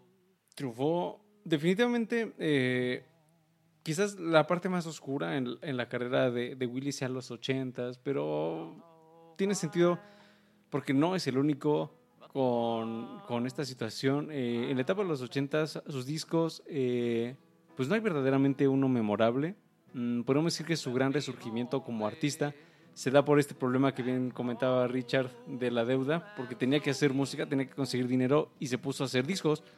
Eh, aunque en realidad nunca dejó de hacer discos, a lo que me refiero es que se puso a, hacer mejores discos, por decirlo de algún modo.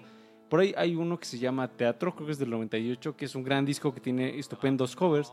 Y varios de los discos que lanzó en el 2000 también son buenos. Entonces, podemos decir que a pesar de, de haber tenido ese como pequeño bache en los 80s, pues su creatividad no se ha perdido y creo que el country, eh, al no requerir quizás este, como muchas otras cosas, salvo su guitarra y su voz, eh, le ha permitido pues seguir produciendo discos. Por ahí cuando empezamos el show les mencionábamos este disco de Heroes, eh, con quien incluso tuvo ahí colaboración con Snoop Dogg. eh, en un tema muy bueno, a mí me agrada bastante esta canción que se llama Roll Me Up ah, y que tiene que ver con algo que no hemos mencionado mucho, pero que es muy importante en la vida de Willy, que es una hierba feliz. Es una hierba que nos ha dado la madre tierra y hace que la gente sea feliz. Y pues bueno, estábamos hablando de la marihuana y Willy ha sido de esas personas que estaba a favor de la legalización, de la lega, que la legalicen, está a favor de que legalicen la marihuana y ha peleado bastante por ello. De hecho, hay, hay una anécdota bien interesante porque eh, él actualmente, actualmente vive en Hawái, vive en una comunidad autosustentable, en donde tiene por vecino al mismísimo Chris Christopherson, entre otros músicos y ¿Sabes? artistas. Varios de estos músicos eh, son vecinos allá en Hawái. Neil Young también tiene su, Su casa. su casa de retiro en Hawái. El, el vecino de la casa al lado de Neil Young, ¿cómo se llama este brother de PayPal, Richard? ¿Peter Thiel? ¿Neta? Qué loco. Y son brothers y... Saludos, Sí, ¿cómo están saludos. tus Van de finanzas? comp- di- Dicen, no, vamos al Walmart juntos y... Que Walmart venga a nosotros.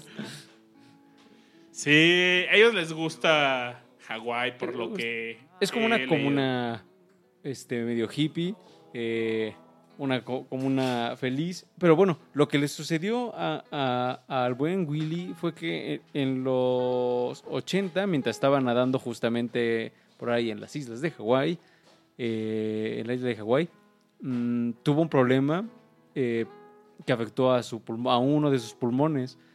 Y el doctor le puso este, pues un ultimátum de que si quería seguir respirando y viviendo, pues tenía que dejar de fumar algo. Entonces le puso la opción de, bueno, señor Nelson, ¿qué prefiere dejar de fumar? El tabaco, que en ese entonces Willy, este, por ahí se cuenta que llegaba a fumarse hasta tres cajetillas diarias, entonces pues sí fumaba bastante. Eh, ¿Puede dejar de fumar tabaco o marihuana?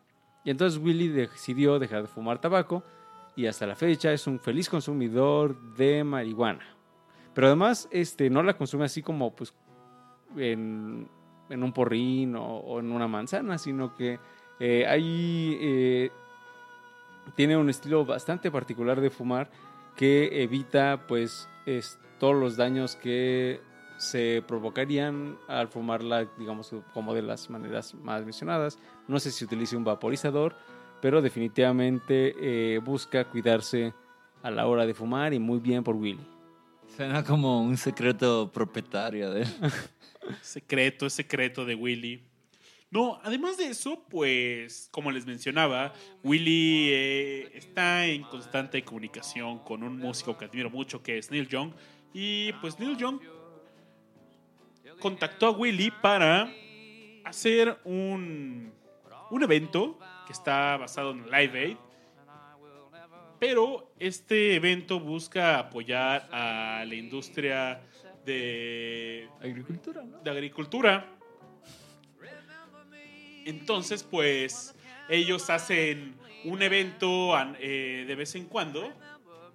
Y amigos, vamos, eh, alerta sísmica, amigos, vamos a salir del estudio y los dejamos felizmente con Willie Nelson porque está temblando muy duro y están en discomanía. ¡Sálvese quien pueda! ¡Vámonos! Oh, you still remember me.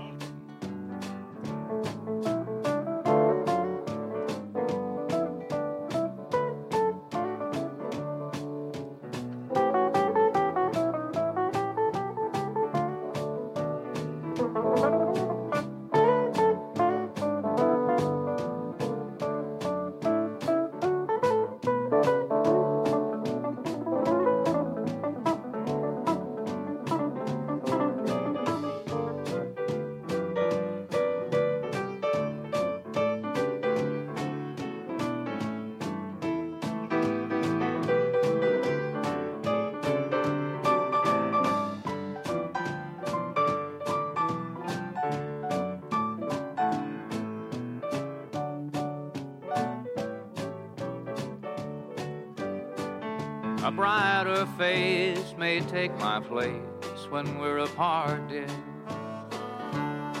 Another love with a heart more bold and free.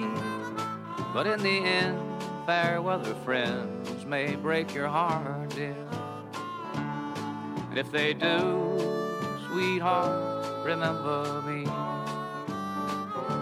Remember me when the candlelights are gleaming. Remember me at the close of a long, long day. And it would be so sweet when all alone I'm dreaming. Just to know you still remember me. Just to know you still remember me.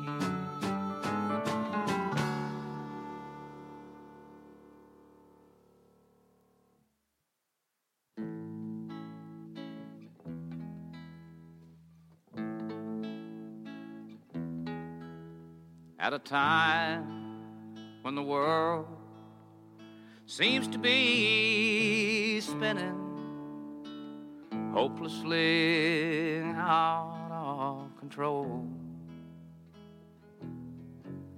There's deceivers and believers and old in betweeners that seem to have no place to go. Well, it's the same old song. It's right and it's wrong, and living is just something that I do. And with no place to hide, I looked in your eyes and I found myself in you. I looked to the stars, tried all of the bars, and I've nearly gone up in smoke. Now my hands on the wheel of something that's real, and I feel like I'm going home. And in the shade of an oak down by the river, sat an old man and a boy setting sails, spinning tales, and fishing for whales with a lady they both enjoy. Well, it's the same down tune. It's the man in the moon. It's the way that I feel about you. and with no place to hide. I looked in your eyes and I found myself in you. And I looked to the stars, tried all of the bars, and I've nearly gone up in smoke. Now my hand's on the wheel of something that's real, and I feel like I'm going home.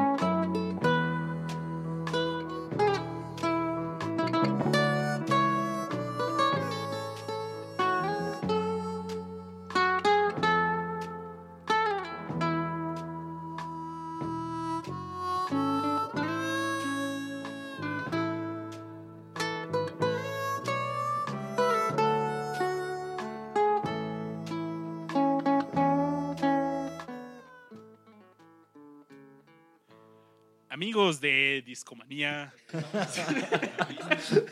si en algún momento dudaron que este programa era en vivo, Casi nos íbamos con Willy, güey. Willy, No, ¿no me escuchó? Sí. Willy Hamster, sí, Ah, sí, sí, te escuchas. Ya vi qué pasó. Sí, pues gracias a todos los que nos, nos esperaron en, en vivo, que nos están escuchando en mixler.com, diagonal discomanía. Si nos y escuchan desde la Ciudad de México, esperemos que todo bien. Eh, en sus hogares. y con sus seres queridos. Porque sí, llegó un temblor bastante fuertecillo, la verdad. Y que además fue curioso porque de pronto estábamos hablando de Willy, entrando, eh, además justo después del tema de la legalización de la marihuana, entonces como que muchas cosas eh, Que legalicen qué. Y de repente vimos aquí que empieza a, a moverse la, la mesa y este, una lámpara que tenemos aquí en la cabina. Y en fin, eh, por suerte el buen Babis eh, tenía repertorio musical para que este, disfrutaran eh, en este periodo, si salieron en casa de sus- casas o algo así, pues bueno, ahí estaban en compañía de Discomanía. Si alguien sabe de cómo fue el temblor, díganos. Cuéntenos porque no sabemos nada, solo sabemos de Willie Nelson. Esperemos que Willie esté bien allá en Hawái. Sí, y, y que Willy Hamster eh, nos mande su bendición. Willie Hamster. Willy Hamster y Willy Músico. Chicos, ¿quieren llegar a la parte de conclusiones de una vez? Me parece bien. Eh, Willy ha tenido su carrera musical, tuvo también eh, una parte importante en películas como fue Barbosa, Honeysuckle Rose y también la, película del Redhead Stranger basado en su álbum. También fue, ha sido un activista que muy seguro de sus Convicciones. y creencias. También en... se ha manifestado en, eh, en contra de las diversas guerras eh, de Estados Unidos y lo ha hecho abiertamente. Mm, Ha apoyado a sus, co- a sus colegas granjeros en eventos como el Farm Aid que les estábamos platicando justo en el momento del temblor.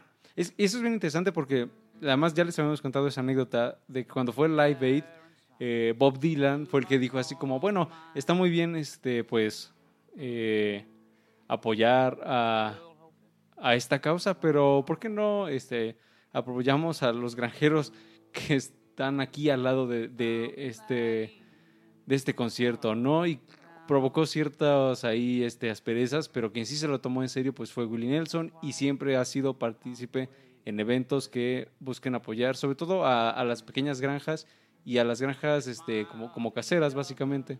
Así es, eh, estas granjas pues vivían al margen, con muy pocas ganancias, muchas veces endeudadas. Willy tuvo un problema, pues como lo mencionó Richard, ¿no? Debía 32 millones de dólares a, a lo que es el equivalente al SAT en Estados Unidos.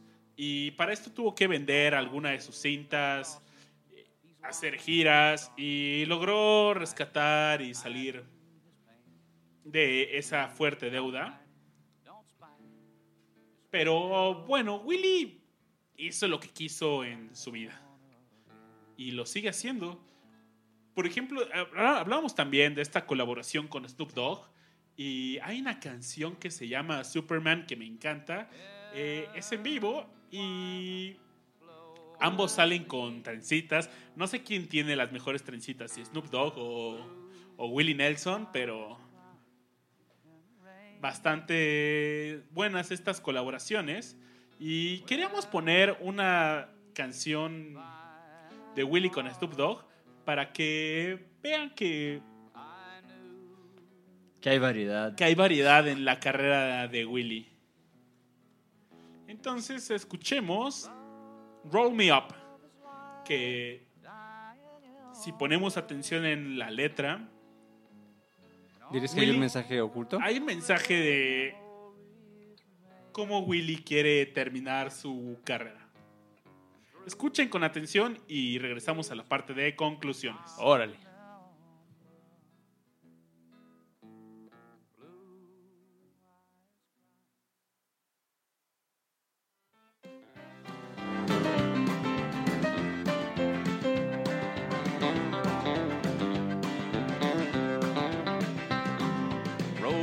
Up and smoke me when I die. And if anyone don't like it, just look 'em in the eye. I didn't come here and I ain't leaving, so don't sit around and cry. Just roll me up and smoke me when I die. Now you won't see no sad and teary eye. When I get my wings and it's my time to fly. Call my friends and tell them there's a party, come on by.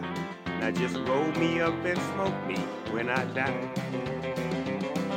roll me up and smoke me when I die. And if anyone don't like it, just look them in the eye.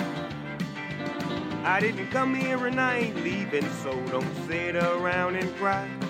Just roll me up and smoke me when I die.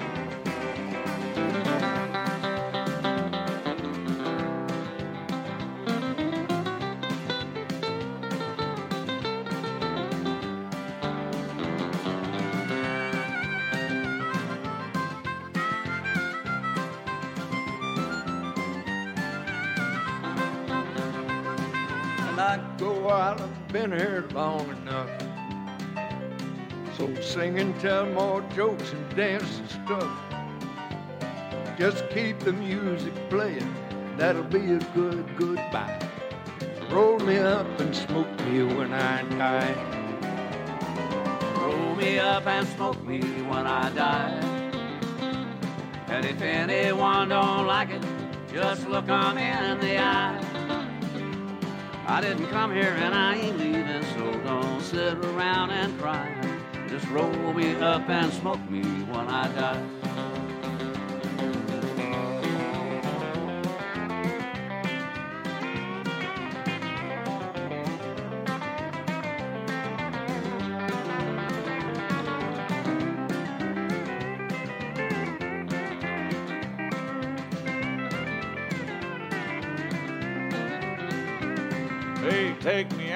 Build a roaring fire.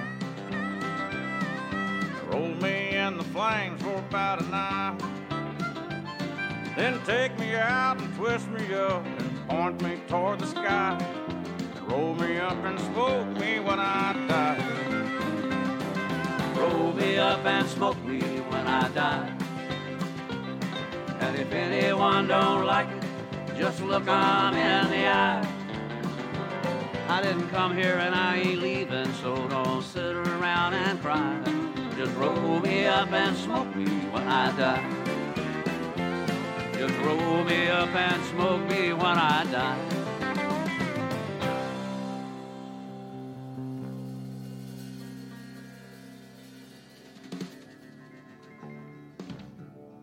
Cowboys ain't easy to love and they're hard to Amigos de Discomanía, estamos por...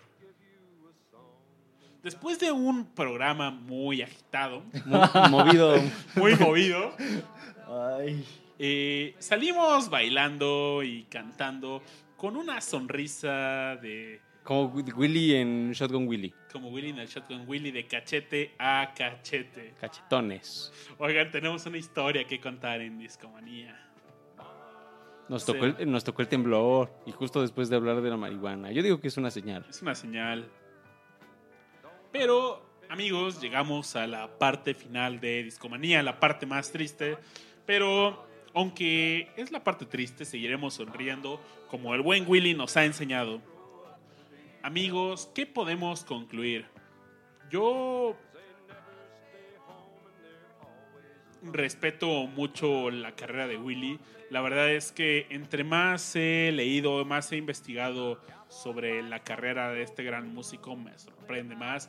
Me eh, admiro mucho que en sus inicios haya tenido que buscar la forma de cómo sustentar esta carrera, ya sea bisneando sus canciones con otros músicos y cómo logró imponerse al sonido de Nashville, formar su personalidad y me da mucho gusto también que haya encontrado un fiel acompañante como ha sido Trigger eh, a lo largo de su carrera. Mi álbum favorito, sin duda alguna, es el Shotgun Willie. Y es la recomendación del tío Babasbot. Amigos, ¿qué pueden decir ustedes de Willy? Yo tuve la fortuna de, de conocer a Willie Nelson, posiblemente por mm, algún disco de mi padre. Ah, pero verdaderamente ah, pude como conocer su música de, de fondo hasta esta ocasión, porque antes básicamente lo único que había escuchado de él era algunos cuantos hits, sobre todo On the Road Again, que es una canción muy popular y que podemos escucharla, por ejemplo, en Universal Stereo, eh, e incluso en Donkey Konga, Don- yo conocí a Willie Nelson por Donkey por Konga. Donkey Konga, ¿no? Ahí, eh, Donkey Konga era un juego De ritmo. de ritmo, había un par de bongos. Y Para el tenías- GameCube era, ¿no? Exactamente, y tenías que tocar. De hecho, por aquí tengo unos bongos en mi closet del Donkey Konga. Y sí, está on the road again. Estaba difícil. Está- está- bueno, sí, On the Road Again, eh, pues es emblemática, es una canción emblemática que además este, formó parte del soundtrack de, de una de las múltiples películas en las que participó Willie Nelson. En fin, mm, yo disfruté bastante su discografía. Debo admitir, como ya les mencionaba, que en la etapa de los ochentas, pues eh, hubo discos que ni siquiera terminé de escuchar porque pues no me atraparon en lo más mínimo. Pero sobre todo estos cuatro de los cuales pudimos comentarles esta noche, eh, todos me parecieron estupendos. Es más, puedo decirles que, que Whiskey River ya está en, en la famosa playlist de Aureas la Chidez. Entonces, o sea, sí es una canción llena de mucha chidez eh, que, que a mí me, me atrapó. Destaco sobre todo, como bien dice Babis, una carrera en donde tuvo que tomar decisiones difíciles, tuvo muchas complicaciones, varias veces incluso dijo, yo de, de este barco ya me bajo, o tuvo al menos unos dos o tres años en donde dijo, me retiro de la música, pero volvió, eh, y a final de cuentas es un músico que sigue vigente y cuyo último disco, ah, que creo que es del año pasado, mm, lo estaba escuchando hoy en el trabajo y lo disfruté bastante. Entonces, definitivamente Will Nelson es un músico que tiene mucho que aportar. eh, si le quieren entrar, porque más de 70 discos es bastante, denle un- una escuchada a los cuatro que aquí les platicamos. Eh, valen mucho, mucho la pena y se los recomendamos.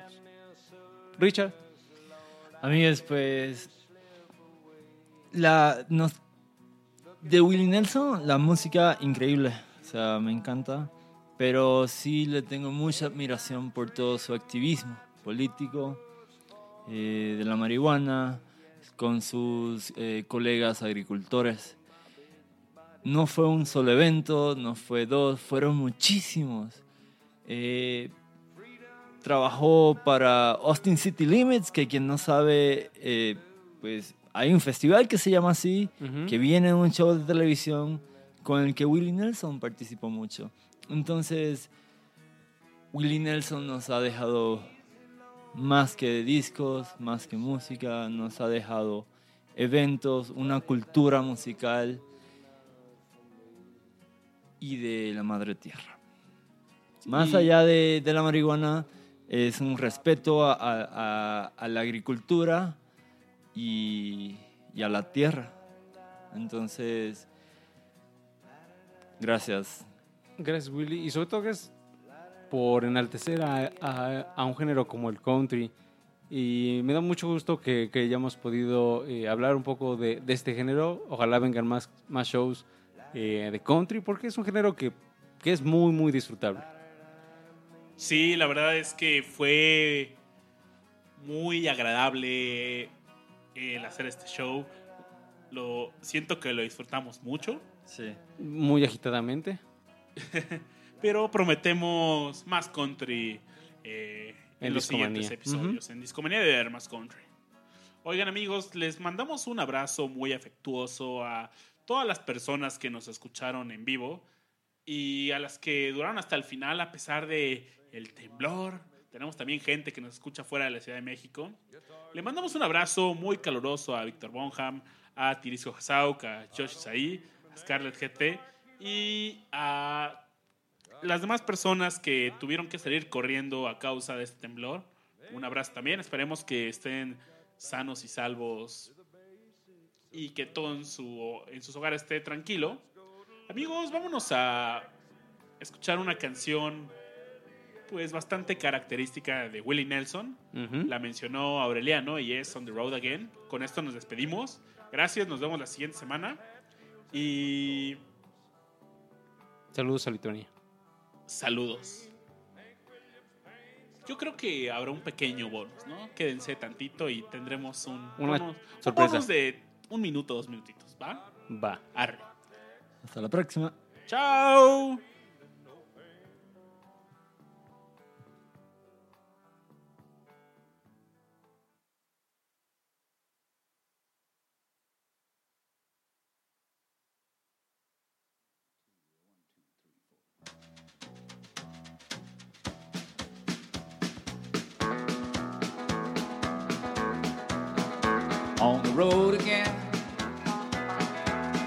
Wait to get on the road again. The life I love is making music with my friends. And I can't wait to get on the road again. On the road again. Going places that I've never been. Seeing things that I may never see again. I can't wait to get on the road again on the road again.